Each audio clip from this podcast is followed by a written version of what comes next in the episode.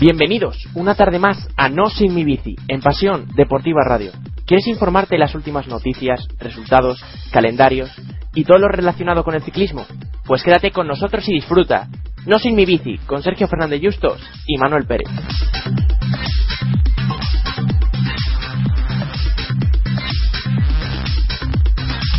Muy buenas tardes, noches. Aquí estamos, un mes más, iniciando año como siempre, ¿no? Primer viernes de cada mes y aquí está, no sin mi bici, una vez más. Bueno, ya con ganas, ya con ganas de que empiece el ciclismo profesional, el ciclismo en ruta. Lo primero, feliz año a todos nuestros oyentes y, eh, y a ti también, Manu. Eh, un día más, ¿no? Aquí estamos los dos. Encantado otra vez, ¿no? Eh, buenas tardes, Sergio, y feliz año para ti también. Y nada, ya con. Estoy hasta aquí, ya en un par de semanas la cosa empieza a moverse.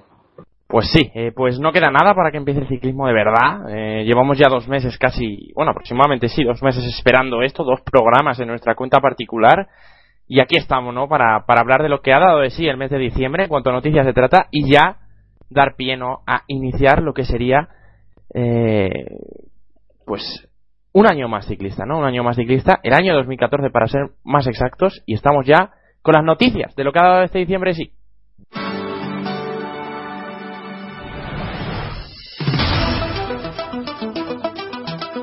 ¿Quieres enterarte de las últimas noticias del ciclismo? Pues quédate con nosotros en No Sin Mi Bici y te enterarás.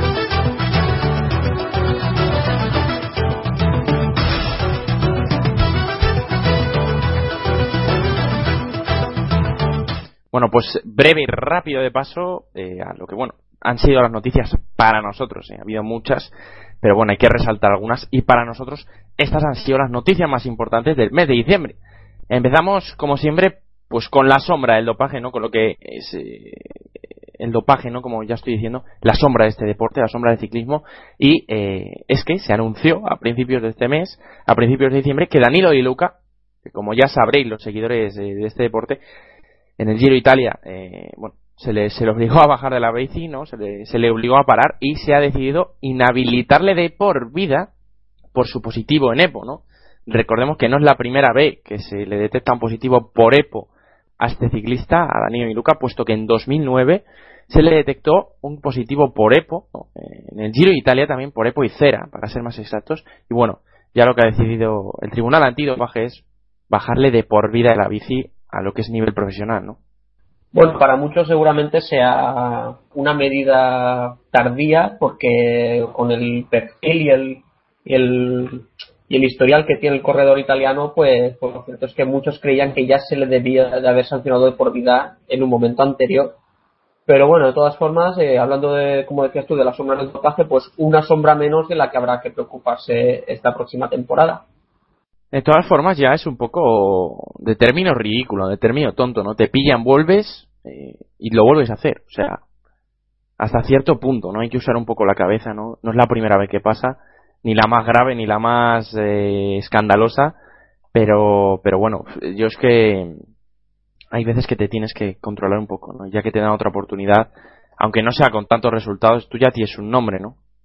Hombre, y hablando de nombres, eh, recuerda que durante el Giro de Italia también se, se dio el positivo del compañero de equipo de Luca, Mauro Sant'Ambrogio, no se ha vuelto a saber nada más de, de este, de este caso, sí que Sant'Ambrogio hizo unas declaraciones en Twitter diciendo que, como despidiéndose, pero algo muy enigmático, pero bueno, en su caso sigue, no se sabe exactamente en qué punto, de momento oficialmente no está sancionado y, habrá que ver qué sucede con eso. Por cierto, el equipo en el que militaban estos dos corredores, el Vini Fantini, que este año eh, cambia de nombre, se llamará Nevi Sotoli, ha anunciado que se va a inscribir en el movimiento por el ciclismo creíble, ¿no? Este conjunto de equipos que adoptan unas normas antidopaje más estrictas que las que el reglamento exige.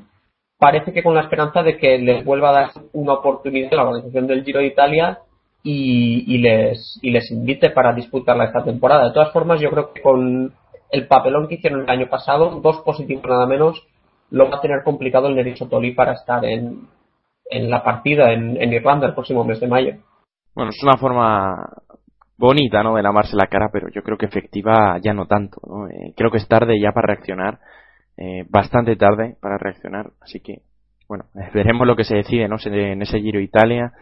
Eh, que bueno, la carrera más importante no para ellos. Tenemos la Tirreno, tenemos San Remo, pero bueno, al fin y al cabo lo que se quiere correr es el Giro Italia, ¿no? Este tipo de, de, ciclistas, este tipo de equipos.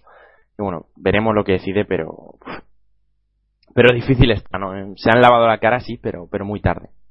Siguiente noticia. El pasado 10 de diciembre se anunció el fichaje de Igor Antón, el corredor vizcaíno del equipo Escalte Euskadi, ya desaparecido. Eh, Igor Antón, como decía, fichó por el equipo Movistar por dos temporadas eh, después de toda una carrera deportiva en, el equipo naranja, ¿no? Ahora se pasa al equipo azul y bueno, recordemos que Igor Antón es un ciclista, eh, destaca por su perfil escalador, victorias de etapa en la Vuelta a España tiene varias, cuatro nada menos, una victoria de etapa en el Giro de Italia y bueno, un, cambio de aires que está por ver qué, papel va a asumir Igor Antón en, el equipo Movistar, acostumbrado a ser uno de los líderes del, del Euskaltel, seguramente en el Movistar su jerarquía se vea mermada, ¿no crees, Sergio? Bueno, la verdad es que en el Movistar eh, lo que ha hecho estos últimos años de me prepara una gran vuelta, como es la, vuelta a España, ¿no? Como ha sido lo que ha decidido. Y luego la cago no le sirve. O sea, no le sirve. O sea, ya tiene que darse cuenta de que no le sirve. Tiene que rendir en más carreras, ya sea como gregario, como líder o como lo que sea. Líder, sinceramente, lo dudo. O sea, yendo al Giro Nairo, yendo al Tour Valverde, yendo a la Vuelta Nairo, borrón y cuenta nueva. O sea, lo de liderar una gran vuelta que se olvide, pero desde cero, desde ya, y a prepararse, a tener otros objetivos, pero prepararse bien, prepararse, ¿verdad? Estará encima del equipo, ¿no? Bueno, el cambio ya lo ha dicho él, es raro, me siento raro con un maillot tan diferente al mío, pero bueno, eh, a lo mejor le favorece, no tiene por qué, por qué desfavorecerle este cambio.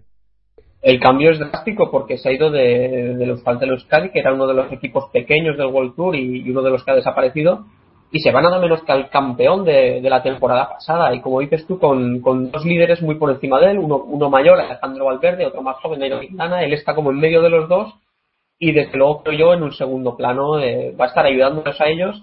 Yo creo que sí tendrá la oportunidad de, liderar al equipo en alguna vuelta de una semana, quizás no necesariamente del World Tour, pero sí del calendario español.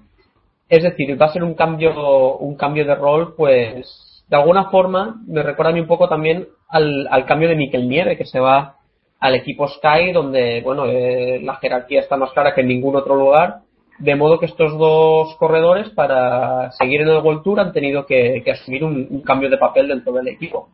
Que no me parece mal, pero bueno, yo creo que Igor Antón, eh, sus oportunidades, como decías tú, ya las ha tenido. Eh, aquella vuelta a España en la que iba líder, ya casi en la última semana y una caída, pues le obligó a abandonar pero bueno, todavía puede tener algún Juan Garantón, ¿no? Si, si el equipo le da margen, eh, sabemos que es un muy buen escalador y puede pelear por alguna victoria de tal.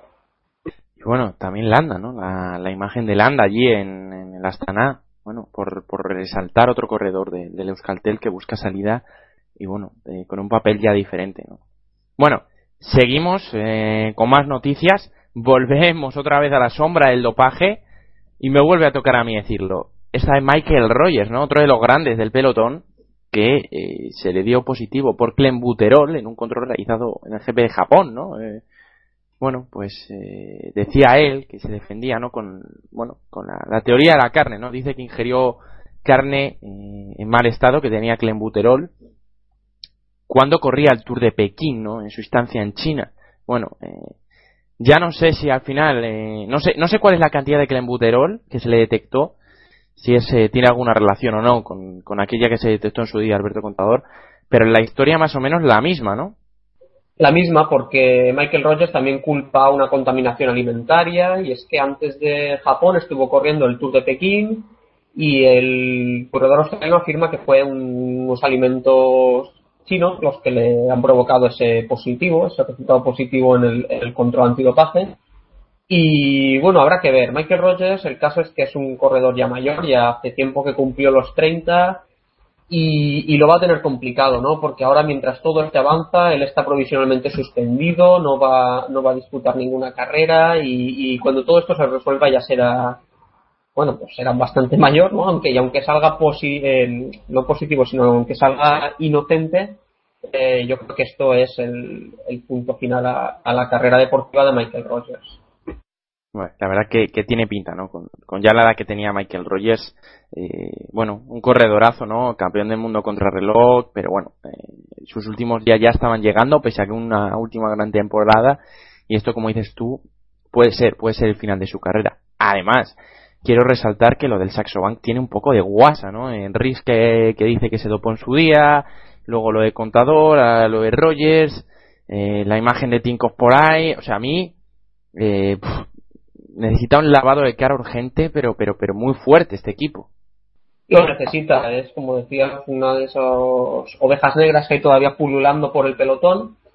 Y en cualquier caso, eh, me viene a la mente un caso parecido, que es el de Frank Sled. Eh, Frank Sled también hace un par de años dio positivo en el Tour de Francia por un diubético, si no recuerdo mal.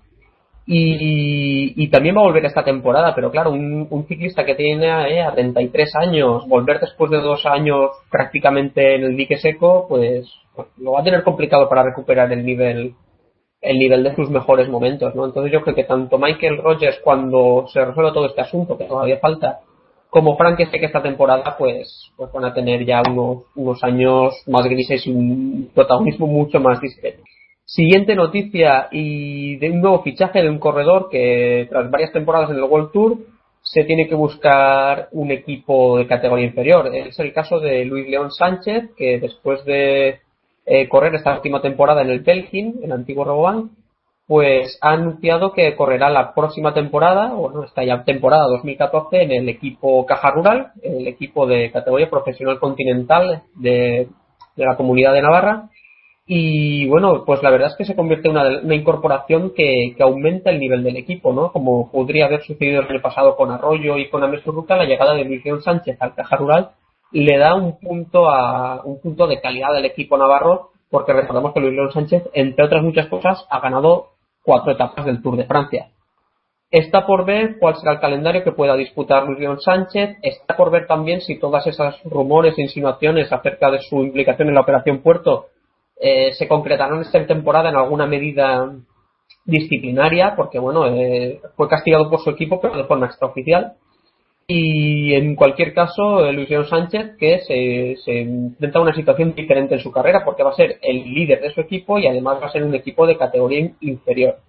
La verdad es que a mí me llamó, me llamó mucho la atención esta, esta noticia, bueno, que ya no era oficial, pero, pero se veía venir desde hace mucho, mucho tiempo, vamos, desde hace casi dos meses, eh, esta, esta vinculación entre Luis León Sánchez ¿no? y el Caja Rural. Pero la verdad es que a mí, a mí me, me agrada mucho, ¿no? Esta, este fichaje, ¿no? Porque, bueno, ya, ya el fichaje, la llegada de Madrazo, ¿no? Poco antes, y ahora lo de Luis León Sánchez, supone un salto de calidad tremendo, ¿no? Al Caja Rural, y yo creo que, que un equipo como el Caja Rural, ¿no? De, de, la división continental profesional, ¿no? Español, eh, que de este salto de calidad, ¿no? Ya a nivel internacional, eh, porque bueno, Luis León Sánchez es un corredor que a nivel internacional está muy bien visto y, y, Madrazo, bueno, Madrazo también se ha peleado por ahí, ¿no? Se ha dado sus codazos con los grandes.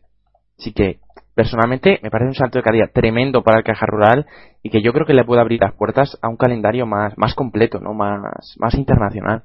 De hecho, cuando la organización del Giro hizo pública la lista de equipos que iban a optar a una invitación, el Caja Rural estaba entre ellos. Creo que faltan tres invitaciones por dar y había ocho equipos, uno de ellos el Caja Rural. De modo que, bueno, las posibilidades no son muy altas porque hay otros equipos mejor colocados, pero desde luego todavía existe. Y si durante los meses de enero, febrero y marzo el Caja Rural hace un gran papel, pues, pues, pues oye, podría dar la sorpresa y acabar en la salida del Giro en, Irlanda, como ya hemos comentado. De todas formas, el Caja Rural, el calendario español lo tiene prácticamente asegurado. Sería una enorme sorpresa que no corriera la Vuelta a España. También estará en Cataluña, en el País Vasco, en la Clásica de San Sebastián. De modo que son escenarios donde Luis León Sánchez podrá, podrá demostrar que tiene el nivel de un ciclista del World Tour. Y bueno, eh, recuerda una cosa, Sergio, que solamente ha firmado un año con el Caja Rural, de modo que, que Luis León Sánchez puede estar pensando en, en, hacer un buen papel y tener un buen caché de cara a la próxima temporada y quién sabe si volver a la primera división del ciclismo.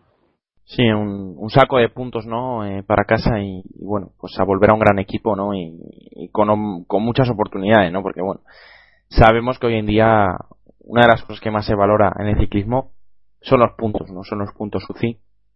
y, bueno, tiene una gran oportunidad, ¿no? Luis León Sánchez, que bueno, el año pasado tuvo bastantes problemas físicos y tiene posibilidades y tiene, tiene posibilidades de hacer un buen año, de conseguir muchos puntos y como tú dices, ¿no? Eh, dar el salto a la división a World Tour.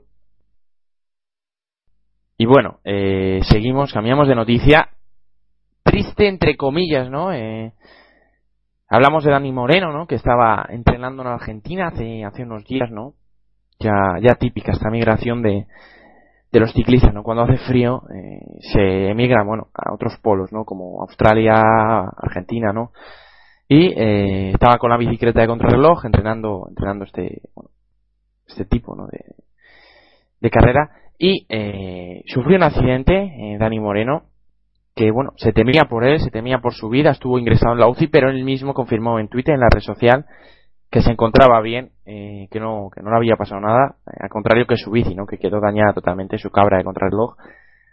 Así que nada, susto para el ciclismo, susto para el ciclismo español, para el ciclismo internacional.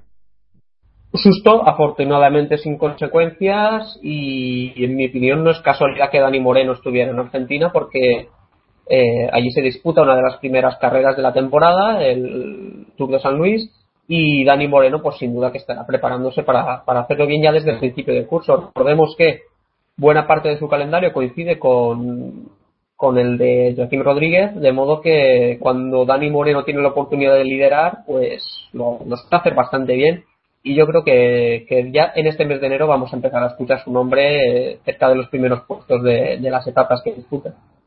Decías antes, Sergio, que, que, para finales de esta temporada otra vez empezaremos con el, con el asunto este de los puntos de mérito, ¿no? De, cuántos puntos tiene cada equipo, cuántos puntos tiene cada corredor y, y, los fichajes que se hacen para asegurar esos puntos.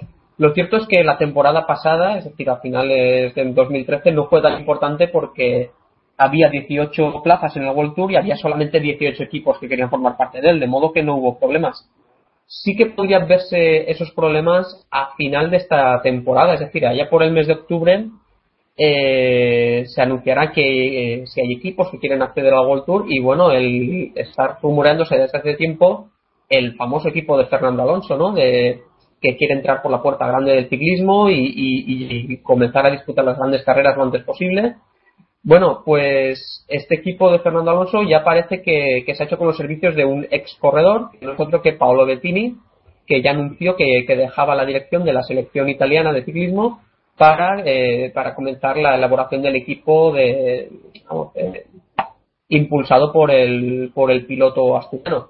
De modo que a final de esta temporada, pues ya siga saliendo este equipo de Fernando Alonso, que en principio podría estar dirigido por Paolo Bettini, con qué corredores va a contar y, por supuesto, eh, ya empezaremos con la calculadora a ver si tendría o no los suficientes puntos para formar parte del World Tour el, el, el año próximo, el 2015.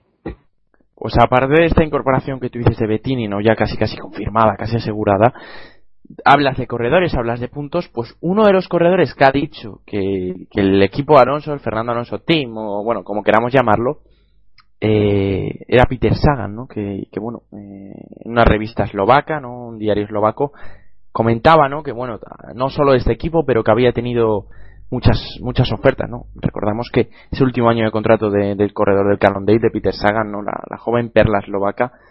Y bueno, eh, ya el fichaje de, Peter Sagan te aseguraría un saco de puntos importante, ¿no? además de un, una proyección mediática, vamos, es que Peter Sagan es uno de los mejores corredores de las últimas 3-4 temporadas y no, no hay ningún indicio que indique que este año no vaya a volver a serlo.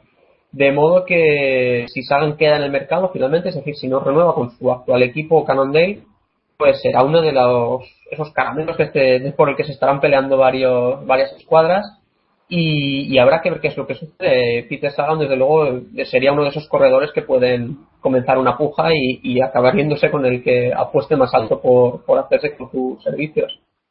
Pues la verdad que sí, ¿no? La verdad es que por Sagan va a haber, va a haber pelea, va... Y mucha, va a haber mucha pelea, pero bueno, hasta ahora, ¿no? Fiel al Cannondale de que se, de que empezó, ¿no? En este, este mundillo ciclista, y otra cosa no, eh, otra cosa no, pero el Cannondale, eh, lideratos le va a dar muchos, eh, le va a dar muchos por no decir todos, porque el Cannondale es él, Moser y, y yo creo que poco más. Un poco más, eh, de hecho eh, es creo yo el equipo de, de todos los 18 equipos del World Tour, el que está más, más centrado en, su líder, el que depende más de los resultados de un único corredor. Y, por supuesto, cuando ese corredor es Peter Sagan, te aseguras muchos puntos, pero en el momento que no sea así, ¿no? Pero si, si le sucediera algo y no pudiera disputar la primavera Peter Sagan por una lesión, por ejemplo, eh, sin duda ese equipo sufriría muchísimo y lo veríamos eh, totalmente, vamos, como una, como una gallina sin cabeza, creo yo. Hombre, lo de, lo de los lideratos es que el Cannondale, bueno, eh, no es solo, no es solo ruta, ¿no? Eh, tiene también, tiene también mucho metido, mucho metido en otro tipo de, de competiciones de ciclismo, ¿no? Como, como el ciclismo montaña, donde estaba Marco Aurelio Fontana, ¿no? Que es, bueno, uno de los referentes mundiales, pero, a nivel de ruta, si se va Peter Sagan, ¿no? Eh, quedarse solo con Moser, pues, pues sí que sería un poquito locura, ¿no? Y, el, o la continuidad de este equipo estaría en duda, o bien eh, el, el fichar de fuera otro tipo de corredores, ¿no? Para, bueno, para solventar la marcha, la posible marcha de Peter Sagan. La última de las noticias que vamos a comentar en la tarde de hoy es acerca del equipo continental Euskadi, que ha anunciado que su director deportivo será Gorka Guerrica Goitia. el nombre de este director deportivo le sonará porque durante 10 temporadas ha estado dirigiendo al equipo Espaltel Euskadi y este año quedarse con el equipo Euskadi, que contará para la temporada 2014 con una plantilla de 11 corredores, después de que se anunciaran algunos fichajes en los últimos días, entre ellos los de Miguel Mínguez, John Averasturi y Pablo Lechuga. Eh, ¿Qué corredores del Euskadi, Euskadi de la temporada pasada todavía no han encontrado equipo? Hemos comentado antes el caso de Igor Antón, de Miquel Nieve. Pues bien, sin equipo a este momento todavía está Samuel Sánchez, ex campeón olímpico, Jorge Azócar, Rubén Pérez, Gorka Verdugo y Stephen Radofla, el corredor alemán, que fue uno de los fichajes exóticos, entre comillas, de la temporada. Sí, no, porque a mayores eh, podríamos hablar también de Goy, ¿no? Pero que bueno, también ha confirmado que se retira definitivamente el ciclismo, ¿no? Tras no tener ninguna oferta decente, ninguna oferta que le gustara.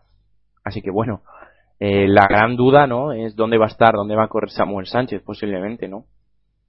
Así que, así que bueno, vamos a ver qué pasa, ¿no? De momento el fichaje confirmado de Gorka Guerrita de tía por el Euskadi y los demás corredores, pues supongo que buscando, buscando un hueco, ¿no? Y sobre todo que les guste la oferta que, que traen. Samu, el gran problema que tiene es que los equipos yo creo que le quieren cerrar más de un año y yo lo quiero un año porque si, yo creo que se quiere ir con Alonso, ¿no? Sí o sí. Su, su compatriota, ¿no? Su, su asturianín, yo creo que lo que quiere es un año e irse con él. Ya, pero ¿cuántos años tiene ya Samuel Sánchez y cuántos tendrá el año próximo cuando arranque ese equipo de Fernando Alonso? Eh, yo creo que si Samuel Sánchez no encuentra equipo este año, mm, no estaría en condiciones de rendir la temporada próxima. Más que nada porque él ha nacido en el 78, de modo que ya tiene 35 años. Este año cumplirá 36. El año que viene cumplirá 37. Son edades en las que ya no, no sé, no me lo imagino liderando un equipo de nueva creación a un, a un, corredor tan veterano. como decías tú antes también, el, caso de Martínez, que sí, que, que, anunció su que anunció su retirada del ciclismo, y luego otros corredores que han tenido que buscarse otros equipos, World Tour, y la mayoría de ellos eh, equipos profesionales continentales o sencillamente continentales. Sí, pero bueno, eh, lo de la edad ya a mí me parece relativo totalmente, porque ¿con cuántos años ha ganado la Vuelta a España Horner? O sea, a mí lo de la edad en el ciclismo cada día me sorprende más y es que no me sorprendería un año para Samuel Sánchez que vuelva y lo haga genial. O sea, es que yo ya con la edad no me creo nada. Hombre, yo lo de la lo veo una cosa un poco. Sí, es, una anécdota simpática, ¿no? Un señor de 42 años ganando una, una vuelta a España, a gente 15 años más joven que él, el caso de Nigali. Pero de todas formas, yo creo que el caso de Horner es la excepción. La mayoría de corredores, conforme van pasando los años, su, rendimiento va disminuyendo, como no podría ser de otra forma, ¿no? La lógica no se lleva a pensar en eso y por eso yo creo que lo de Samuel Sánchez, si, si, si volviera para liderar ese nuevo equipo de, Fernando Alonso, que todavía no, no ha anunciado patrocinador, eh, si volviera para liderar ese equipo sería todo. Yo creo que deportivamente sería una, una apuesta con muy, muy arriesgada. Muy arriesgada. Hombre, liderar, liderar, no sé. O sea, liderar ya muy entrecomillado, pero pero correr y tener alguna carrera en la que lidere, alguna carrera en la que se le vea más, eso yo lo veo casi seguro. También se especuló con que si podría acabar en el 5 Saxo, es decir, el equipo de Alberto Contador. Eh, el tema este del positivo de Rogers, pues liberaría una plaza en el equipo y entonces a lo mejor eh, Samuel se podría ocuparla. Bueno, de momento eh, son rumores o, pensamientos que circulan por ahí, no hay nada confirmado y, en cualquier caso se tendrían que apresurar porque bueno, eh, no, se puede incorporar a un equipo a mitad de temporada así como así, de modo que pues Samuel Sánchez creo yo que también tendrá un ojo puesto en, qué es lo que sucede con, Michael Rogers y, su positivo. Y bueno, eh, si te parece dejamos atrás ya la sección de noticias, ¿no? Eh, para adentrarnos en lo que viene siendo el futuro, ¿no? Hemos estado hablando de diciembre, ahora vamos a hablar de enero. Y si te parece, Manu, nada, en un minuto decimos lo que viene, ¿no? Lo que viene en enero, el calendario que nos depara el primer mes de ciclismo. ¿Vamos con ello? Sí, vamos con ello, vamos con ello. Pues vamos con el calendario de enero.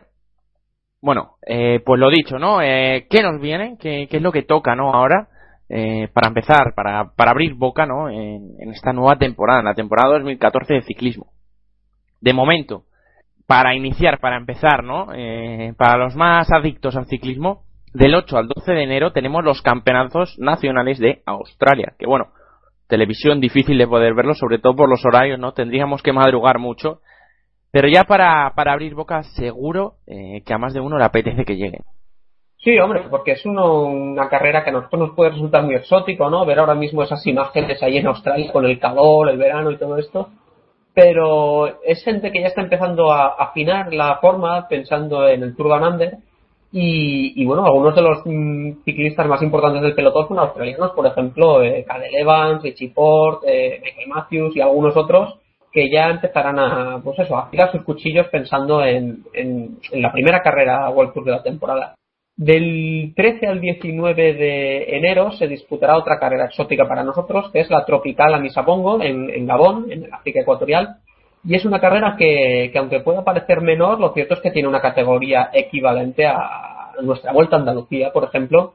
Y bueno, los equipos franceses se suelen implicar en, esta carrera y, también va a estar el Caja Rural que mencionábamos anteriormente y me parece que también Luis León Sánchez hará su debut en, el equipo Caja Rural, precisamente en la Tropical Amisabojo. Así que bueno, pues una oportunidad para ver otra vez a León Sánchez pedaleando, vestido de blanco y verde, y una carrera que suele ser un poco loca porque el pelotón es más bien reducido, eh, las fugas son difíciles de controlar, y donde Luis León Sánchez, si está en forma, podría llevarse el gato al agua, ¿por qué no? Sí, sí, eh, el primer, eh, la primera carrera de Luis León como, como corredor del Caja Rural, ¿no? y bueno, también sobre todo, ¿no? Eh, ver quiénes son los futuros posibles nombres del ciclismo, ¿no? Eh, porque yo creo que el ciclismo, no en su totalidad, pero parte, parte pasa por África. Bueno, eh, después de esta tropical a Misabongo vendría del 20 al 26 de enero el Tour de San Luis, ¿no? no, no la carrera más, más llamativa en cuanto, en cuanto a, grandes corredores, eso sí, o sea, Sagan, Cavendish, Bonen, bueno, o sea, corredorazos tiene, ¿no? Pero, pero World Tour no es, no es. Pero pese a todo, es que es la, la cabre, la, la cabre boca de verdad, ¿no? El, Tour de San Luis, las imágenes son escasas, eh, la información breve, pero, pero bueno, los, los recorridos son bastante bonitos, los corredores que van también, y bueno, una carrera que, que ya hay ganas de que llegue, ¿no? Porque bueno, eh, es como un primer test de, sobre todo porque hay alta montaña hay alta montaña, hay también una contrarreloj, de modo que es una auténtica vuelta de una semana que en recorrido poco tendría que envidiarle, digamos, a la parisnita, sin, vamos, sin, sin exagerar. Eh, además, una participación, como decías, buena, muy buena. Si miramos la gente que estuvo el año pasado en, el Club de San Luis, eh, eh, encontramos a gente que, luego ganó muchas etapas allá donde estuvo, que ganó grandes vueltas, y, una carrera que está creciendo. Y, además, el Tour de San Luis, como decíamos, de oportunidad también para algunos corredores españoles, ¿no? Por ese hermanamiento de, lengua que hay entre España y Argentina. Decíamos que Dani Moreno estaba entrenando por aquella zona y, lo cierto es que pues también algún español puede hacer un buen papel en el Tour de San Luis, que el año pasado, si no recuerdo mal, ha ganado por un corredor local, por eh, Daniel Díaz. Por cierto, una cosa positiva con el Tour de San Luis es el horario, y es que cuando allí es por el, horario de acabar la etapa, aquí son las 9, las 10 de la noche, de modo que con un poco de paciencia en internet pues podremos tener imágenes de la carrera a la hora unas imágenes curiosas, ¿eh? Porque es diferente, ¿no? Eh, la imagen siempre es de... Las imágenes son escasas y muy cutres, o sea, todo hay que decirlo, pero el comentarista, los comentaristas que hay, yo lo he visto, o sea, lo he oído y lo he visto otros años, y, llama mucho la atención cómo lo viven, ¿no? O sea, eh, no sé, esto es como el fútbol. Aquí en, en España hay un córner y nadie lo vive y ahí en Inglaterra lo viven muchísimo. Pues, pues esto es, es igual, ¿no? O sea, aquí en España hay un sprint intermedio y como si nada, pero es que allí en Argentina hay un sprint intermedio y se vuelven locos, se vuelven locos por un sprint intermedio y la verdad es que es, llamativo verlo, ¿no? Eh, cómo comentan ese, esa carrera. A mí me llamó mucho la atención, lo, llevo viendo un par de años cuando he podido, la, etapa que he podido, pero es que de verdad, eh, llama muchísimo la atención. Hombre, yo creo, veo el contraste entre el ciclismo americano y el europeo. Es que el europeo tiene una tendencia, pese a ser todavía ciclismo hegemónico, ¿no? Las mejores carreras del mundo están en Europa, no hay duda de eso, pero poco a poco se va erosionando ese, ese poderío, esa preponderancia, mientras que el ciclismo americano, pues poco a poco va, haciéndose con, mayor protagonismo. Y el Tour de San Luis es un ejemplo perfecto, porque hace dos, tres temporadas en una carrera prácticamente no para profesionales, y, y, el año pasado vimos a Alberto Contador, a Peter Sagan, a Mark Cavendish, como dices. Entonces, lo cierto es que es una carrera que está creciendo y creo yo que un bonito espectáculo para estas primeras semanas de la temporada 2014. En cuanto a puntos, en cuanto a importancia de cara a, los rankings, el, Tour de Alander es la gran prueba del mes de enero en Australia, eh, del 21 al 26 de enero, es decir, seis días. No habrá contrarreloj, no habrá alta montaña, pero habrá finales eh, al sprint, habrá también finales nerviosos, con cotas cerca de la línea de meta, un final en alto en, la colina de Vilunga. Y, bueno, ya los corredores eh, con muchas ganas de con muchas ganas de, que empiece y bueno, todos deseando también en, Twitter esperando ver las fotos de los corredores colgadas eh, con los canguros y con los koalas, ¿no, Sergio? Sí, ¿no? es llamativa la, la Tour Down Under, ¿no? es que es por excelencia la carrera más extraña del, pelotón que podamos ver, ¿no? Eso de los canguros, como tú dices, ¿no? Que, que se van 15 días antes a Australia para acostumbrarse al horario, acostumbrarse a la diferencia de temperatura, ¿no? O sea, es que es, es como si estuvieran corriendo en Marte, ¿no? Eh, muy llamativo, ¿no? También el horario aquí en Europa, pues no nos viene bien para nada, pero bueno, es diferente. Te levantas ya sabiendo los resultados y, bueno, la verdad es que bueno, eh, llamativo, ¿no? Pero con ganas ya de que llegue ese Tour de.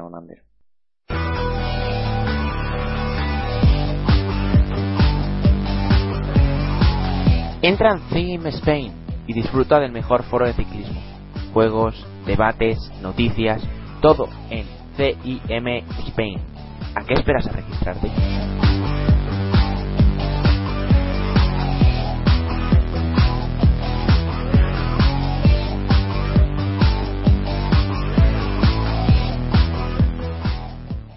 Hola, yo soy Rui Costa, jugador de Movistar Team y estoy con el programa No Semi Bici en la Pasión Deportiva Radio.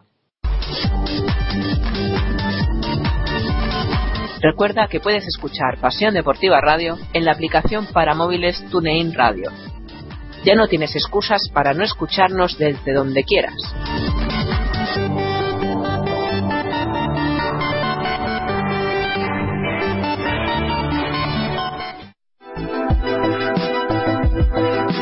Estás escuchando No Sin Mi repasando la actualidad ciclista.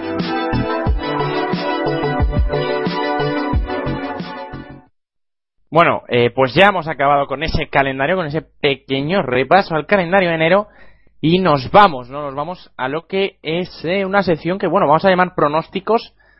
De momento extraña, ¿no? Inusual porque solo vamos a hablar de ello este mes, lo haremos puntualmente, ¿no? A lo largo que vaya avanzando la temporada, pero pequeño repaso a lo que va a ser todo el año 2014, pequeño, eh, pues, bueno, pronóstico, ¿no? De lo que va a ser para nosotros nuestros ganadores de, las dichas carreras. Solo vamos a hablar de unas pocas, no de las que hemos destacado como más importantes. Si nos pusiéramos a hablar de los de nuestros ganadores para todas las carreras de, de 2014, no acabaríamos, ¿no? Empezamos con Down Under, eh, Manu. Te lo dejo a ti.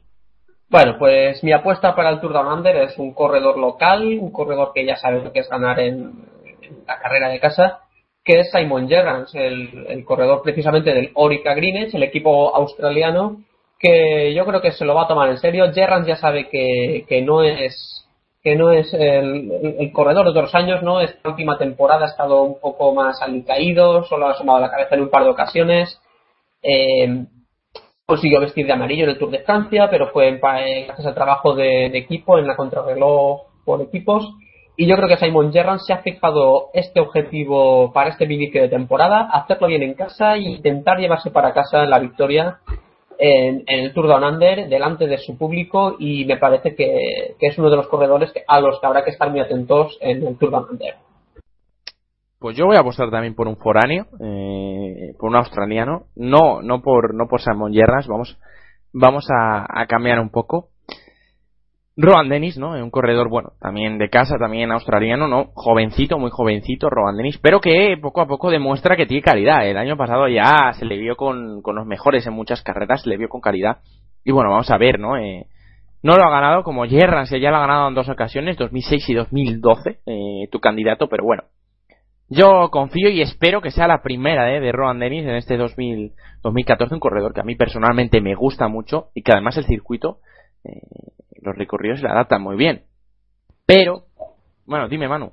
No, iba a decir que, eso, que el recorrido del, Tour Down Under, aunque no tenga contrarreloj ni alta montaña, pues es un recorrido atractivo, porque ofrece, ofrece posibilidades a diferentes tipos de corredores. El año pasado con, con Geraint Thomas, con Javi Moreno, con Tom Dilteslacker, que se llevó la victoria. Y, y yo creo que es una carrera secundaria, sí, pero interesante. Además han ido buscando un poquito, ¿no? Eh, innovar con el recorrido, ¿no? Antes era todo sprint y Villunga Hill y ahora yo creo que han buscado un poquito innovar, ¿no? En los últimos dos años y en este, ¿no? Ya, ya hablando de 2014 un poquito, ¿no? Pues, pues ya saben lo que le gusta a la gente, ¿no? Y no es tanto sprint y yo creo que poco a poco están intentando ser más. Además que, como decías tú, el... yo apostaba por un corredor más veterano, tú por un corredor más joven y yo creo que esa va a ser una de las situaciones que se va a repetir mucho a lo largo de la temporada, eh, el enfrentamiento entre esos corredores que están ya en la recta final de su carrera con los que todavía no han alcanzado esa gran victoria que quedará en su en su palmarés, ¿no? Eh, yo he apostado en este caso por el mayor, por Gerrans, y por el joven por Dennis, y ya te digo, es un enfrentamiento que yo creo que se va, se va a repetir en más ocasiones a lo largo del año.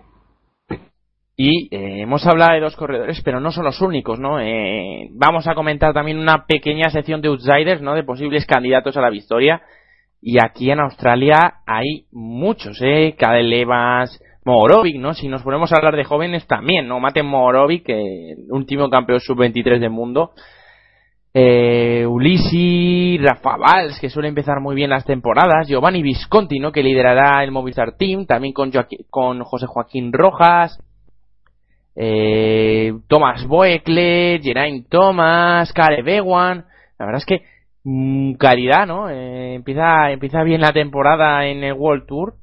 Y bueno, vamos a ver quién se lleva definitivamente la victoria. Ya tenemos nuestros candidatos. Por tu parte, Simon Yerras, por la mía, Rohan Dennis. Vamos a ver si hay suerte. Porque solemos gafarles, ¿eh? Solemos gafarles. Y ya que estamos, vamos a gafar a otro más. Eh, Richie Port, que va a ser el líder del equipo Sky, entre otras carreras en el Tour Under también decía que quería ganarla y bueno, pues otro más al que le vamos a dar un poco de mala suerte. Y cambiamos de carrera, nos vamos un poquito más adelante, pasamos en Niza y Tirreno, que también darán de hablar, pero nos vamos a centrar un poquito en la clásica, en la clasicísima, ¿no? En San Remo, en la Milán San Remo, y vuelves a empezar tú, mano. Te dejo siempre el papel, el papel. Bueno, pues eh, recordemos que se ha anunciado un cambio de recorrido, se va a añadir una tercera cota en esa parte final de la carrera de modo que algo más de dureza eh, y yo creo que, el, que la victoria va a ser para Philippe Gilbert, el ya ex campeón del mundo que ha tenido un par de temporadas grises con algún destello ocasional, por ejemplo sus victorias en la Vuelta a España. Yo creo que Philippe Gilbert este cambio de recorrido le, da, le va muy bien porque se le da bien la larga distancia, sube bastante bien, baja bien y tiene punta de velocidad, o sea que yo creo que Philippe Gilbert, si no pasa nada, va a estar jugándose la victoria de etapa en las calles de San Remo. Vamos a ver, ¿no? Si se recupera un poquito un año bastante agrio, ¿no? En el 2013 para Philip Gilbert no ha sido, no ha sido lo mejorcito, ¿no? Pero bueno, también la verdad que sí que, corroboro, ¿no? Esa, esa posibilidad de que Philip Gilbert se lleve la clasicísima. Por mi parte, vuelvo a apostar por un corredor joven. Ya hemos hablado del el programa de hoy. Peter Sagan, joven, pero bueno, eh, contrastadísimo ¿no? en el pelotón internacional. Vamos a ver, vamos a ver lo que hace Peter Sagan. Yo eh, creo que quiere redimirse ese segundo puesto que, obtuvo el año pasado con, con Gerald Siolik. Igual, ¿no? El recorrido se le adapta a la perfección y por piernas no, no va a ser. Hombre, Sagan tiene una cosa que juega en su contra y es que al ser el gran favorito, todo el mundo está muy atento a, a ver qué movimiento lleva a cabo el corredor eslovaco. De modo que en ese marcaje a Sagan, pues si Sagan no es capaz de desembarazarse de sus enemigos, pues algún otro oportunista lo puede intentar y no sería la primera vez que sucede. ¿Qué es lo que pasa? Pues que Sagan es tan bueno, como dices, que, que lo puede intentar incluso en solitario, ¿no? Es decir, no voy a estar saliendo a los, ataques de todo el mundo, sino que voy a intentar salir yo por delante y, llegar solo a, la línea de meta, que también lo ha hecho en un par de ocasiones esta temporada. De todas formas, yo creo que con este cambio la, carrera no va a ser tanto una cuestión de, piernas, de fuerza, como de, cabeza y, de, y de inteligencia y saber moverse. Y en ese aspecto, pues eh, yo creo que va a ser una carrera más abierta que otros años, con, muchos candidatos a la victoria. Sí, ¿no? Eh, candidatos a la victoria, ¿no? Nuestro cajoncito outsiders, que también, bueno, vamos a comentar todavía. Faltan muchos eh, corredores por, por confirmar que van a correr la Milán San Remo, pero bueno, eh, Vincenzo Nibali, Betancourt, eh, Molema, eh, Moreno Mose, el compañero de Peter Sagan, ¿por qué no? Pueden jugar esa doble baza, Diego Ulisi, Tony Galopin, Matthew Goss, ya ganador de, de la Milan San Remo, eh, Thomas Boekler, Chris Fromm, Ed Barboa, Son Hagen, supongo que también correrá Fabián Cancelara, la verdad es que los mejores van a ir a, a la Milan San Remo y el cajón de outsiders es enorme en esta carrera. Habrá que ver también qué sucede con los corredores italianos, que ya hace mucho tiempo que no ganan esta gran clásica que, abre, la, que abre la primavera ciclista. Y yo tengo muchas ganas de, bueno, de si no es Philip Gilbert mi apuesta, pues que algún corredor italiano, cualquiera, cualquiera, porque, bueno, no deja de ser Italia uno de los grandes países del mundo ciclista y, estaría bien que un corredor italiano se volviera a llevar esta, esta carrera que hace ya tiempo que no, que no consiguen. Creo, si no me equivoco, que el último italiano en ganar en, en San Remo fue Filippo Pozzato. Y de eso ya ha llovido bastante. Pues sí, la verdad que sí que ha llovido desde, desde que ganó Filippo Pozzato. Nos saltamos ahora a tres carreras World Tour, la Vuelta Ciclista Cataluña, E3 y la y nos vamos hasta Ron Van Blanderen, hasta el Tour de Flandes, para comentar quiénes son nuestros candidatos a la victoria. Yo repito, corredor, yo repito nombre, Manu. Eh, me gustan los segundones de 2013 para ganar en 2014. Confío en la victoria de Peter Sagan. Y, eh, bueno, la verdad es que ha demostrado que el, recorrido se le adapta totalmente a la perfección. Y confío en que este año eh, empiece a, ganar en el pavé. Bueno, pues de nuevo tú apuestas por un joven y yo por alguien más mayor, en este caso Sylvain Chabanel, el corredor francés ya también veterano, con un podio en el, en el Tour de Flandes hace un par de temporadas, donde estuvo muy muy cerca de conseguirlo, solamente Nick Nuyes le fue más rápido que él en el sprint. Y Chabanel que cambia de aires, ahora ya abandona el Omega Pharma Quick Step y se va a un equipo pequeño, el IAM Cycling, que, que bueno, pues ha apostado fuerte por él y yo creo que Chabanel les puede dar una alegría doble, una alegría a, este equipo que está creciendo como, bueno, una primera gran, gran victoria y una alegría para él mismo, para Chabanel, que nunca ha ganado ningún momento y, en algunas ocasiones ha estado cerca. En la Milan San Remo del año pasado también estuvo entre los que se jugaron la victoria. Y, y Chabanel yo creo que es uno de esos que, se merece llevarse un monumento a casa y bueno, pues ¿por qué no el Tour de Flandes? Uno de los grandes guerreros del pelotón, ¿no? Uno de los, de los grandes luchadores, ¿no? Eh, tu apuesta, Sylvain Chabanel, que este año yo creo que va a liderar ya, ya con todas, con toda su, su equipo, ¿no? A su servicio. Y bueno, también es una baza importante, ¿no? La de Sylvain Chabanel. Habrá que ver gente, bueno, ni tú ni yo hemos mencionado al, al, campeón de, de, este monumento el año pasado, Fabián Cancelada, que sin duda será uno de los que habrá que tener en cuenta. Tom Bonen, otro candidato obvio para llevarse esta, este, este, monumento flamenco. Y bueno, de nuevo una lista de candidatos pues bastante amplia, ¿no? Por ejemplo, eh, ¿qué te parece a ti, Sergio, la opción de John Degenkolb para esta carrera? Me gusta, ¿no? La verdad que John Degenkolb eh, ya el año pasado se mostró fuerte, ¿no? En el pavé, sobre todo en esta carrera, así que bueno, eh, vamos a ver eh, cómo llega de forma John Degenkolb a estas alturas de temporada y si está fuerte. Es una opción bastante viable, ¿no? De John Degenkolb en, el Tour de Flandes. A partir de este, aparte de John Degenkolb, mucha caña, ¿no? Eh, mucha leña en el asador. Eh, Boasson Hain, que ha dicho este año que se quiere centrar en, el pavé.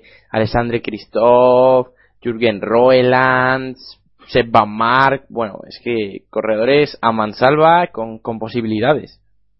Y además, eh, el, ejemplo de, de el, podio que consiguió el año pasado, eh, demuestra que es una carrera donde también el, el, estar bien colocado, estar en el momento justo en el, el lugar adecuado, pues te puede, te puede llevar a, hacer un puesto muy importante, ¿no? Entonces, eh, esos secundarios que se puedan colar por ahí, que también van a tener su oportunidad de pelear por el podio, ¿no? Eh, a los que tú has dicho se puede añadir varios más, de Nextivar y, algunos otros, ¿no? Eh, de modo que, que sí, una carrera, creo yo, bastante abierta y bueno, habrá que ir viendo cómo se desarrolla la primavera ya para intentar afinar un poco más en los pronósticos quizá en el paveno es donde más, más se deje ver lo que es, lo que es la experiencia, ¿no? lo que es el saber moverse ¿no? en la carretera.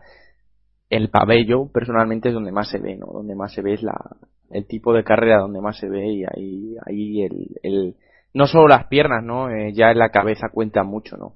Mira Paulini, ¿no? Un corredor que, bueno, en cuanto a piernas no será de los 10 mejores en el pavé, pero que siempre está arriba, siempre se le ve.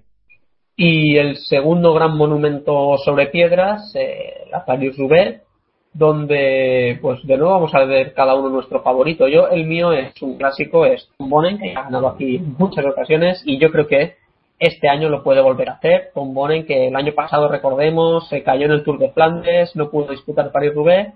Yo creo que este año va a volver a lo grande y, esta es su carrera y, creo que lo va a levantar un adoquín de nuevo.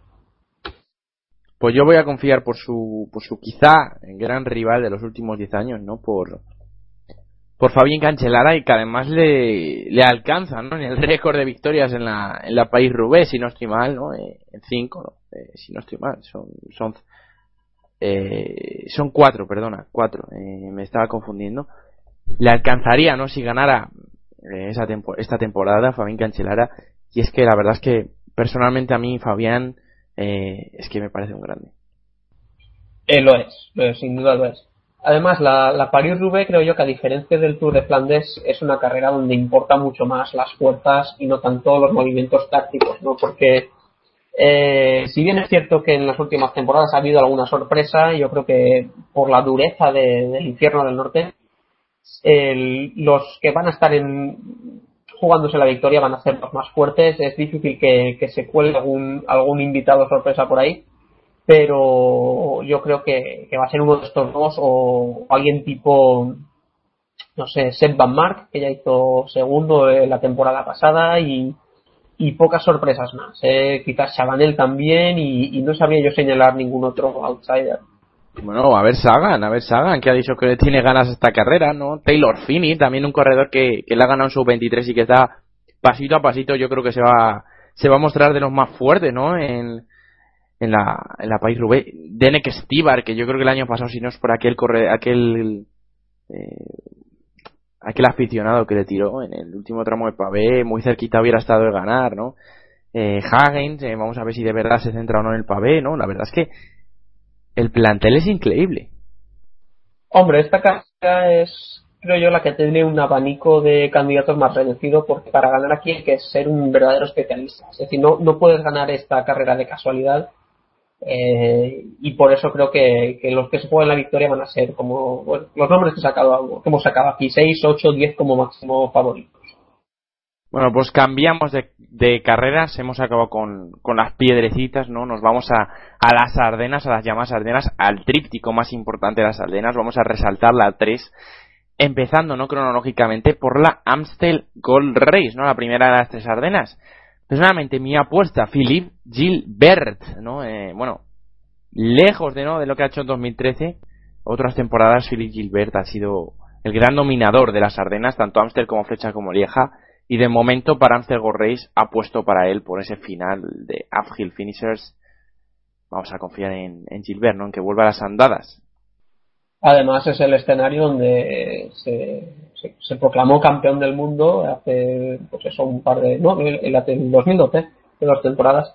Y pues por supuesto Philip Gilbert es, es un, vamos, este es su terreno, ¿no? Eh, la Milan Sanremo puede estar ahí jugando la victoria, pero las Ardenas son su terreno.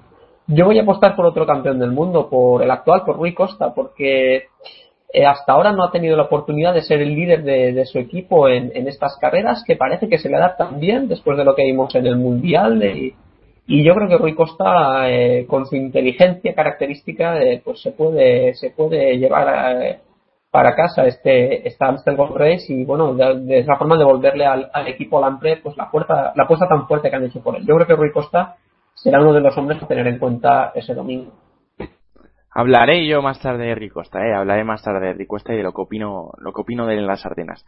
Nos vamos a flecha balona. Yo sigo insistiendo con que Philippe Gilbert se va a volver a llevar eh, la flecha balona. Dos de dos de momento las Ardenas. Eh, para mí, eh, Philippe Gilbert de momento no es el final de Uphill Finishers, como decía, ¿no? Esa última cota, ¿no? Muy parecida también al After Gold Race, eh, esta flecha varona, quizá con algo más de dureza, pero, pero perfiles que se le adaptan perfectamente a Philip Gilbert y bueno, confiando en él, de nuevo.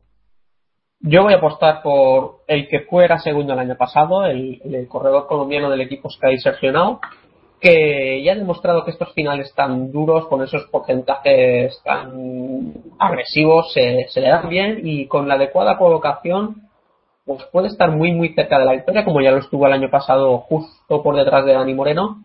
Y yo creo que Sergio Henao, eh, con la marcha de Rico Berturán de, fuera del equipo Sky, va a tener más protagonismo y si se prepara bien las clásicas de las Ardenas, pues puede estar eh, en el podio de todas ellas sin problema. Pues puede ser, puede ser, puede ser, ¿no? Eh, la verdad es que por calidad no será, ¿no? Lo de, lo de Sergio Nao. Eh.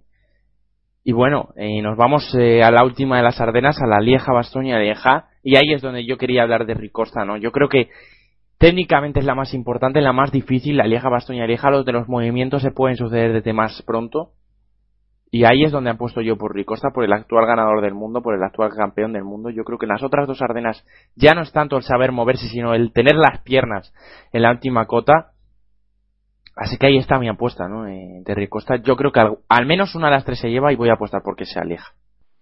Yo voy a apostar por el que hizo segundo también el, año pasado en Lieja, que es Joaquín Rodríguez. Ya fue batido, como dices tú, por Ricosta en el Mundial a Rodríguez siempre ha manifestado que su, clásica favorita es la Lieja, a pesar de haber ganado en Lombardía en dos ocasiones. Él ha estado cerca de conseguirlo aquí en, en, Lieja en un par de, un par de, oportunidades, pero yo creo que este año ya le toca, después de todos los tiros al palo que dio el año pasado, eh, y además teniendo en cuenta lo que yo siempre insisto, que es la edad, ¿no? porque Rodríguez ya esta temporada tendrá 35 o 36 años, yo creo que su, su gran objetivo de la primera mitad de la temporada va a ser eh, la decana, ¿no? La, la Lieja Bastoña Lieja. Y bueno, como en el resto de carreras de las Ardenas, pues de nuevo el abanico de favoritos, ¿no? de posibles outsiders, como, como decías tú anteriormente.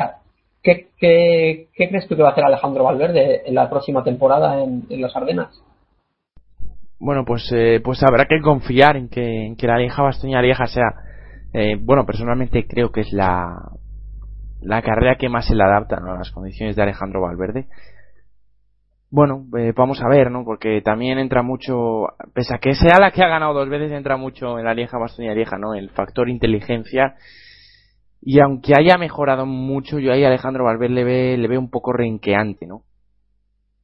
Aparte de Alejandro también tenemos a Betancourt, ¿no? Que el año pasado ya se vio muy fuerte, a Vincenzo Nibali, eh, a Schlachter, a Tony Galopen, que ha dicho que este año se quiere centrar en las, en las, en, las clásicas.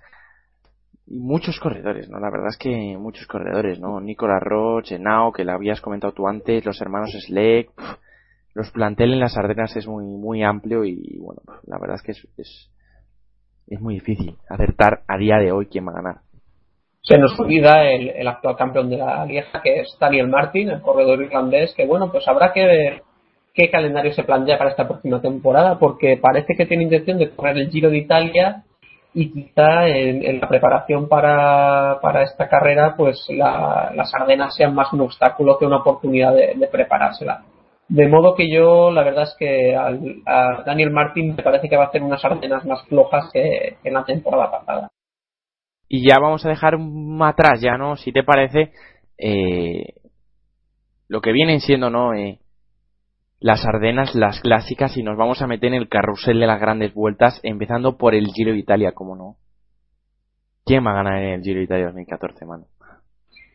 Pues voy a hacer una apuesta arriesgada y es que, vista la participación, que no va a ser todo lo buena que, ha, sido en otros años, yo creo que un corredor como Nicolas Roche puede tener su oportunidad y, vaya, sí, parece una apuesta arriesgada, pero hizo una muy buena vuelta a España eh, en unos meses y creo que aquí, eh, pues, con su experiencia y, con la madurez que ha alcanzado que ya como corredor, ¿no? pues puede estar, eh, si no en el podio, eh, muy cerca y, vamos, ¿por qué no vestirse de, de rosa el último día?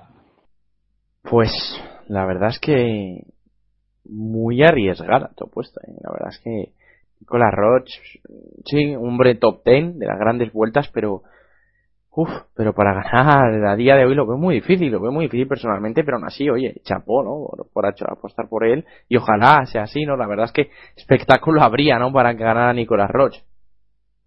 Yo voy a ir un poquito más, entre comillas, sobre seguro, ¿no? Eh, voy a apostar por el último segundo en el Tour de Francia, por Nairo Quintana, que yo creo que si no al Tour y va al, va al Giro es porque quiere ganarlo, o sea, que ir a por todas y apuesto por Nairo, ¿no? En una de las carreras más montañosas, ¿no? del calendario internacional y apostar por la victoria de Nairo Quintana en el Giro de Italia.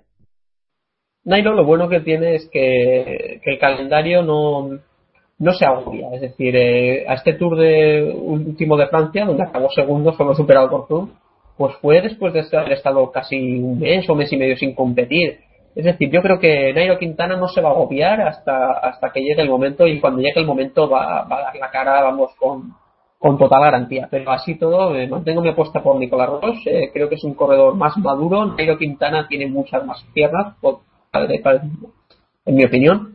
Pero una vuelta de tres semanas, eh, no solo con piernas. Bueno, pues ahí queda, ¿no? Ahí queda esa reflexión. Pero bueno, estamos hablando de Nairo y Roche y el plantel del Liga de Italia es muy grande, ¿eh? Michele Scarponi, Cadel Evans, Iván Basso, eh, Daniel Martin, bueno, iba a decir Cunego, pero Cunego muy entre comillas, ¿no?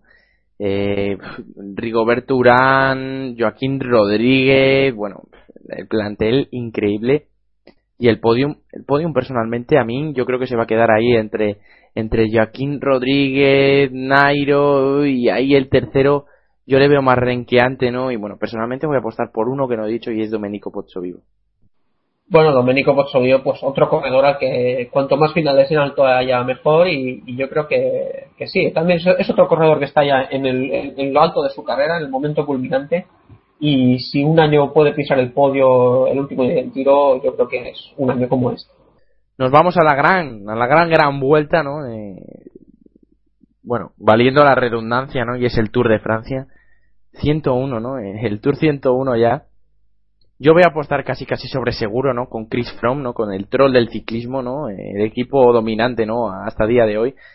Vamos a ver, vamos a ver, eh, pero personalmente creo que Froome es, o va a ser, mejor dicho, otro año imparable.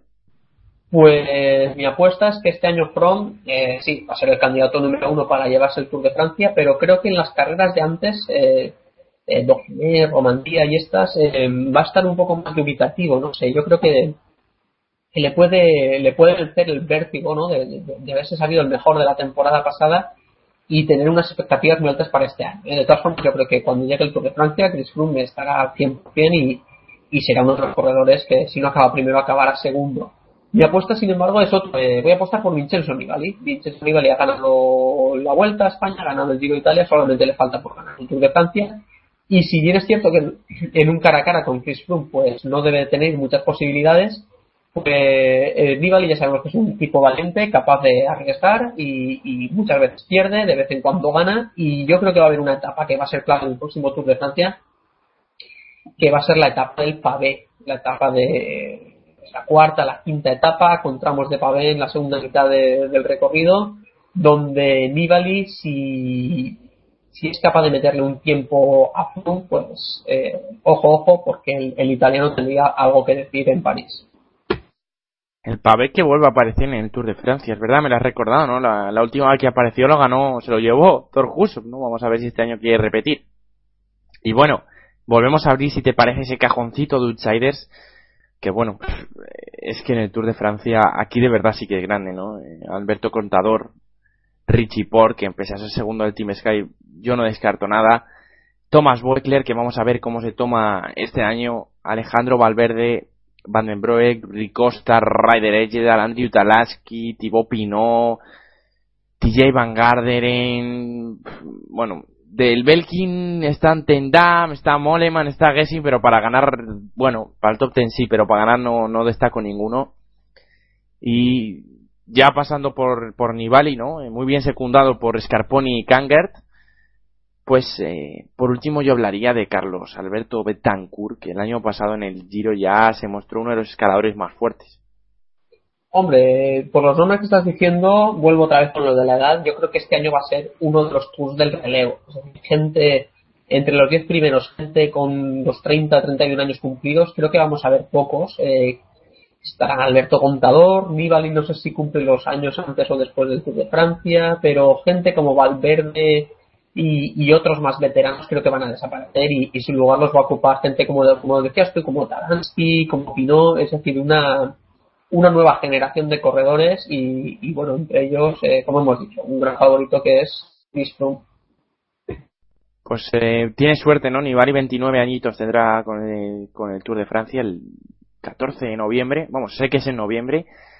Eh, su cumpleaños eh, cuando cumplía los 30, así que tiene suerte, no te va a contar en el, en el cajón de los 30 años, así que bueno, ojalá, ojalá pase esto y ya de pie a una nueva bueno, una nueva época, ¿no? Para el ciclismo. Pese a que yo creo que, que, al ciclismo español va a ser un barazo, va a ser un paro muy interesante, ¿no? Cuando ya los grandes corredores digan adiós. Bueno, pues eh, habrá ocasión de verlo con motivo del Tour de Francia, ¿no? Porque está claro, que en Vuelta a España va a haber dos o tres españoles peleando por la victoria, pero donde realmente se mide el nivel deportivo de un país es en el Tour y, y ya en este, este último año no hubo ninguna victoria española en el Tour de Francia y ojo, porque este año se podría volver a repetir, ¿eh? porque sobre todo teniendo en cuenta que un corredor como Joaquín Rodríguez, que tiene cierta facilidad para hacerse con victorias de etapa, no va a estar en la salida del Tour y eso le va a restar opciones a los corredores españoles, de modo que, ojo, porque en este Tour de Francia nos podemos llegar a una decepción gorda eh, al ver el, papel de, los corredores de nuestro país. Y vamos a dejar atrás el, Tour de Francia, nos vamos ya con lo que es la vuelta a nuestro país, está así y aquí yo, eh, territorio nacional, y voy a apostar por ganador nacional, voy a apostar por Alberto Contador, que vuelve a la Vuelta a España y personalmente creo que se la va a llevar. Personalmente, es la verdad que el abanico está muy abierto y será por poco, pero apuesto por Alberto. Bueno, eh, todavía no se ha anunciado el recorrido de la Vuelta a España, creo que lo harán la semana que viene o dentro de 15 días máximo, y podremos eh, revisar nuestro pronóstico en ese momento. Pero bueno, yo creo que Alejandro Valverde que desde que volvió de su sanción eh, la Vuelta Española ha hecho francamente bien, ha sido segundo y tercero, pues ¿por qué no se puede llevar otra otra victoria como, como la que ya consiguió en, el, en la temporada 2009? Y yo creo que Alejandro Valverde es un corredor que sabe regular, que sabe que sabe medirse sus esfuerzos y va a fresco la última semana y, y, puede pelear de nuevo por el por el cajón en Madrid o en Santiago de Compostela me parece que, estaba previsto que acabara la Vuelta a España. Contador, dices tú, Contador yo creo que, lo va a dar todo en el Tour de Francia y, va a llegar a la Vuelta un poco más tocado que el corredor murciano. Eh, otros posibles candidatos que podría haber, bueno, eh, Joaquín Rodríguez todavía no lo ha confirmado, pero ya ha dicho que no va a correr el Tour, de modo que yo creo que es otro otro de esos corredores que podría que podría correr la Vuelta a España, gente también como Nairo Quintana, y luego, Sergio, como pasa siempre, ¿quién corre la vuelta? Pues los que se cayeron en la primera semana del Tour de Francia, ¿no? De modo que habrá nombres ilustres que, eh, queriendo sin querer, pues van a acabar eh, siguiendo en la vuelta a España y intentando hacer un papel lo mejor posible, como ya es otros años el caso de Frank Schleck, de Jürgen Van den Broek y, de algunos otros. Y yo, eh, con el Movistar, ¿no? Con Alejandro Valverde, lo que decías tú, yo creo que ahí va a pasar un poco como la peli, ¿no? La tentación está en casa, ¿no? ¿Quién lidera? Eh, Valverde que viene el Tour y, bueno, eh, llegará cansado la última semana, pero pero viene bien. O Nairo, ¿no? Que, que ha corrido el Giro y por piernas también podría liderar. Yo creo que ahí va a haber un problema, vamos a ver, bueno, supongo que, que un lo tendrá claro ya cuando llegue el, llegue el primer día de vuelta.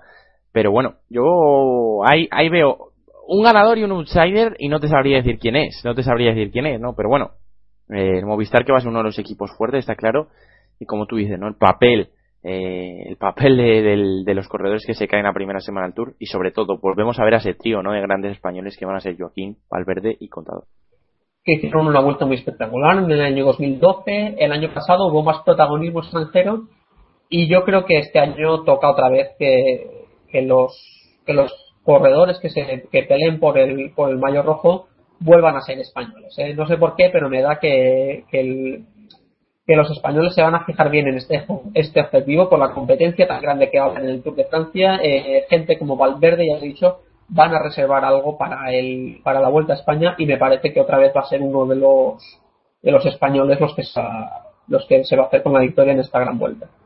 Y ya, eh, con tu permiso, con vuestro permiso, nos vamos a nuestro último pronóstico para el programa de hoy. Nos vamos al Giro de Lombardía, en el que tenemos muy poquita información ¿no? sobre los corredores que lo van a correr, pero bueno, eh, uno de los corredores que está medio medio confirmado, que es, eh, que es Nibali, eh, va a ser mi apuesta, Vincenzo Nibali, eh, corredor italiano. Vamos a ver, ¿no? Eh, yo voy a apostar eh, por victoria italiana en la última gran clásica italiana.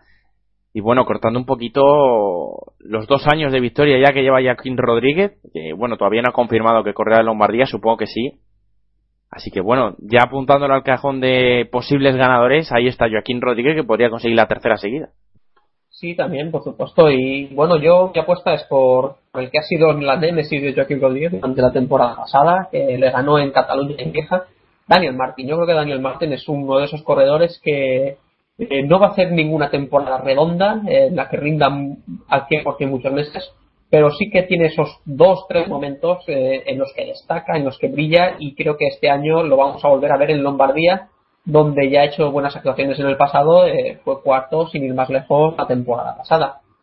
De modo que habrá que ver también el recorrido, porque si, se repite esa última cota final a tan pocos kilómetros de la línea de meta eh, con tanta dureza, pues Martín Rodríguez estaría encantado porque ya en ese escenario ha vencido dos veces. Si hay alguna aparición en el recorrido, pues ya podríamos empezar a ver eh, si favorece a unos o favorece a otros. De momento, como te digo, Sergio, me apostaré es Daniel Martín. Por cierto, eh, mano, hablando de ese, esas variaciones en el recorrido, me estoy dando cuenta que se nos ha pasado la gran variación que ha metido Milán San Remo, eh, más dureza que ha metido la Milano San Remo, otra cota más, así que ahí queda, eh, hablaremos más en detalle en el programa de febrero, pero se nos había pasado. Sí, no sé si lo hemos llegado a mencionar de pasada, pero, pero sí, el, bueno, está bien que experimenten, ¿no? Porque al fin y al cabo, si una clásica es siempre la misma, pues eh, se pierde algo, algo de sorpresa, ¿no? Estas pequeñas variaciones en el recorrido, pues eh, a los corredores les, van a preocupar, van a comportarse de forma diferente y, vamos a ver qué es lo que sucede, ¿no?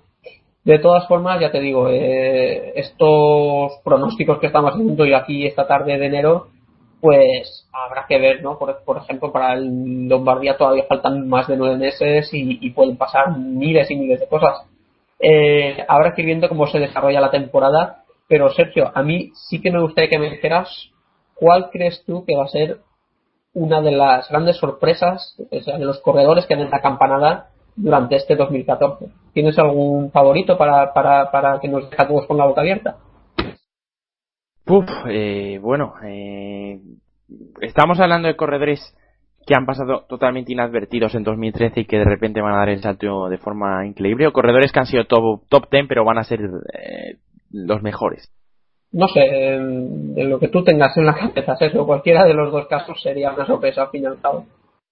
Pues, eh, pues bueno, eh, la verdad es que los corredores que, que han sido, bueno, que han estado arriba, ¿no? Que se les ha visto, pero que pueden dar definitivamente salto de calidad, pues se me viene, se me pasa la cabeza, la verdad es que esto no estaba planeado y me, has pillado, pero se me viene Betancourt, se me viene Thibaut Pinot, no sé, ese tipo de corredores que, que pueden dar un pasito más, un pasito hacia adelante. Y bueno, eh, si tengo que decir algún corredor que creo que ha pasado totalmente inadvertido y, y en, bueno, es que no es que haya pasado totalmente inadvertido, es que va a dar el salto de sub-23 a, élite. Voy a apostar por Mate Morovic, eh, porque yo personalmente creo que va a ser el tercero en discordia del, del Cannondale y cuando no esté ni Sagan ni Moser puede dar mucho sí. Eh, personalmente creo que va a ser él, que, que, vamos a tener un gran corredor, ¿no? Que llega directo de sub-23, pero es que en sub-23 ha sido una pasada, o sea, verle correr. Y bueno, personalmente creo que va a ser, va a dar un salto, bueno, no es que dé un salto calidad, es que va a entrar por la puerta grande. Bueno, pues yo corredores de esos que ya han demostrado algo, pero este año van a pasar al primer plano, creo que puede haber dos, que además eh, los dos tienen en común una cosa, y es que son estadounidenses, y tanto TJ Van Gardner como Andrew Talansky, yo creo que este año los dos, eh, uno de ellos va a estar en el podio de París, se van a llevar o van a estar muy cerca de llevarse alguna vuelta de una semana. Yo creo que ojo con TJ Van Gardner en este verano, porque lo hizo muy bien hace dos años, esta temporada 2013 no ha tenido suerte, pero yo creo que este año va a volver a, dar que hablar y, sobre todo por motivos positivos. Y en cambio, en cuanto a corredores de que, hasta ahora no han hecho mucho ruido, pero que pueden que pueden este año dar la campanada, pues tengo un, candidato que es el, sprinter francés, Brian Cocard, que el, que el, año pasado ya consiguió una victoria en los meses de enero, febrero, así en carreras de poco nivel eh, francesas. Eh, yo creo que este año en, lo vamos a lo vamos a ver ya en escenarios de mayor nivel y, creo que no va a desmerecer nada, va a estar peleando con Kittel, con Cavendish, con esta gente para hacerse una victoria en las etapas llanas. Y una cosilla, y ahora para intentar pillarte yo a ti, nacionalmente hablando, ¿ves algún corredor español que pueda dar el saltito de calidad? Sí, bueno, me vienen dos nombres a la cabeza. Eh, los dos estuvieron el año pasado en el mismo equipo, los dos pueden estar este año en el mismo equipo y han cambiado de color, son eh, Johnny Zaguirre y Juanjo Lobato, que han hecho el, cambio de, de, Euskaltel a Movistar. Yo creo que Izaguirre eh, va a tener, está ante un año en el que va a tener que decidir qué tipo de corredor quiere ser, es decir, va a pelear en etapas de alta montaña, va a pelear eh, por carreras un día, por vuelta de una semana y, bueno, habrá que ver en, cuál de estos escenarios rinde más. Yo creo que Izaguirre, ojo con él, porque en la alta montaña tiene margen para progresar y podría pues estar peleando, pues, no sé, por el mayo de, la montaña del Tour de Francia, por ejemplo.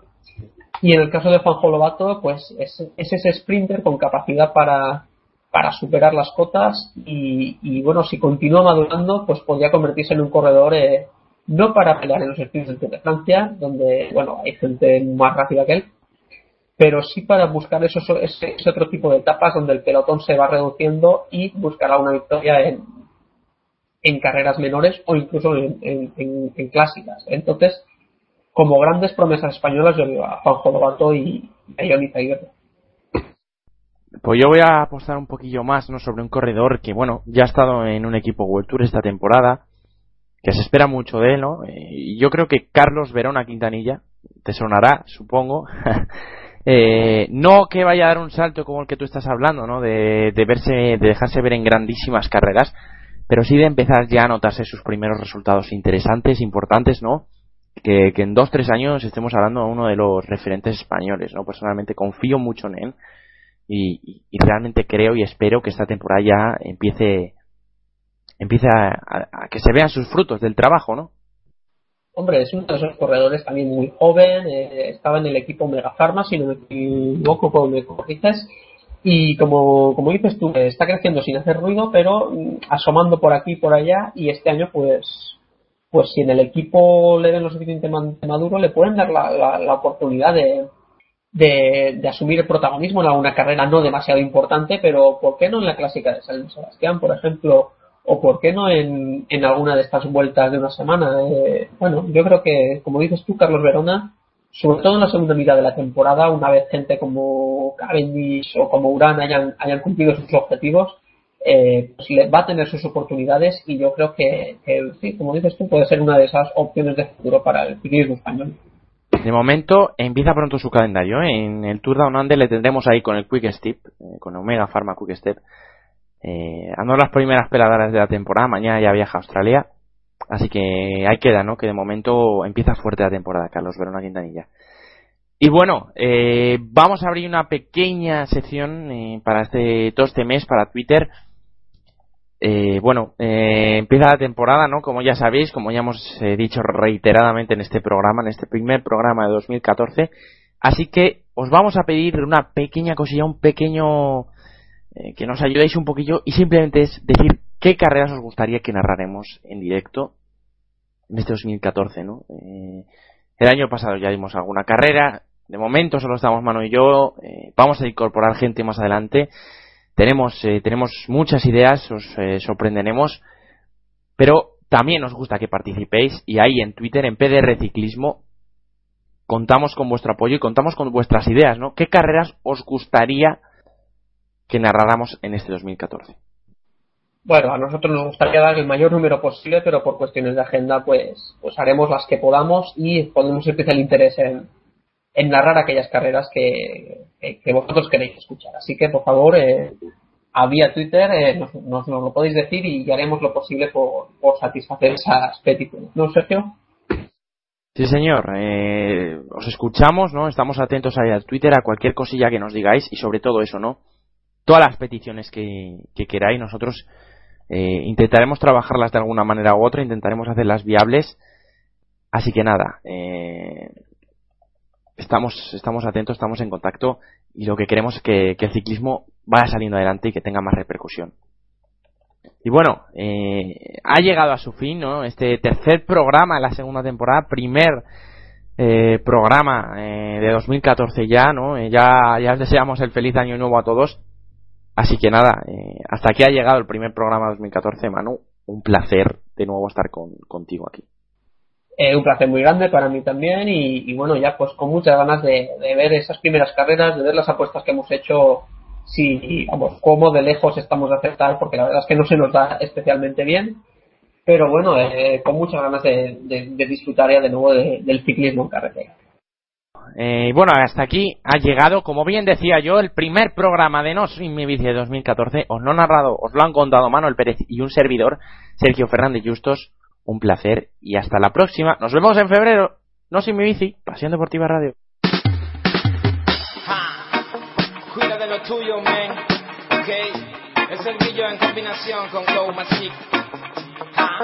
Glow Magic. Reggae root from Canary. Cuida de lo tuyo antes de que sea tarde. O aprenderás a convivir con un cobarde. Escucha tu lucha nunca fue en balde, por eso Babilonia arde, yeah. Cuídate lo tuyo antes de que sea tarde.